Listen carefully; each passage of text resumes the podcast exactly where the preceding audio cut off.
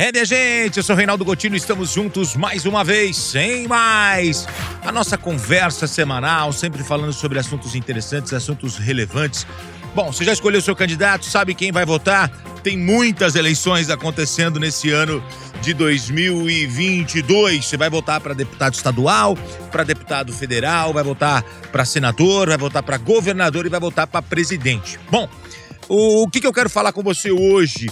Você sabia que tem um dado muito interessante que pode influenciar demais na eleição, que é o índice de rejeição do candidato, principalmente para cargos majoritários, no caso, governador, senador e presidente, que são três uh, das cinco eleições que nós teremos neste ano de 2022. Por que, que eu quero falar sobre é, esse dado interessante que está dentro desse componente que é o índice de rejeição?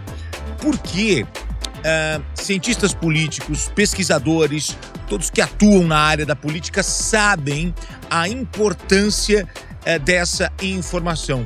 Qual é o índice de rejeição de determinado candidato? Hoje, o que faz um candidato é, ganhar uma eleição não é apenas o número de eleitores, o número de votos que ele consegue na urna, mas uh, um fator fundamental na conquista de uma eleição é, sem dúvida alguma, o índice de rejeição deste candidato. Então, a partir de agora, eu quero trazer para você essa informação para você poder analisar Uh, inclusive, os institutos de pesquisa, quando eles vão a campo, eles fazem uma perguntinha lá no final. Eles perguntam assim: qual candidato você eh, não votaria em hipótese alguma, mesmo se fosse o único ali na ilha deserta, né?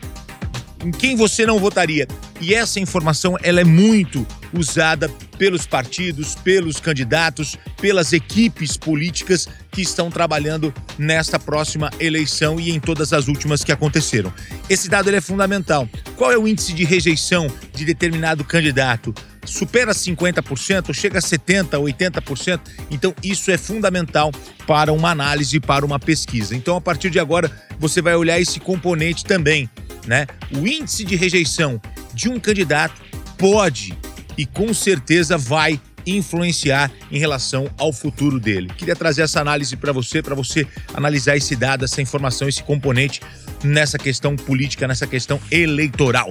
Eu sou Reinaldo Gotino, sem mais, e a gente conversa sempre aqui no nosso podcast, nas plataformas digitais, também no r7.com.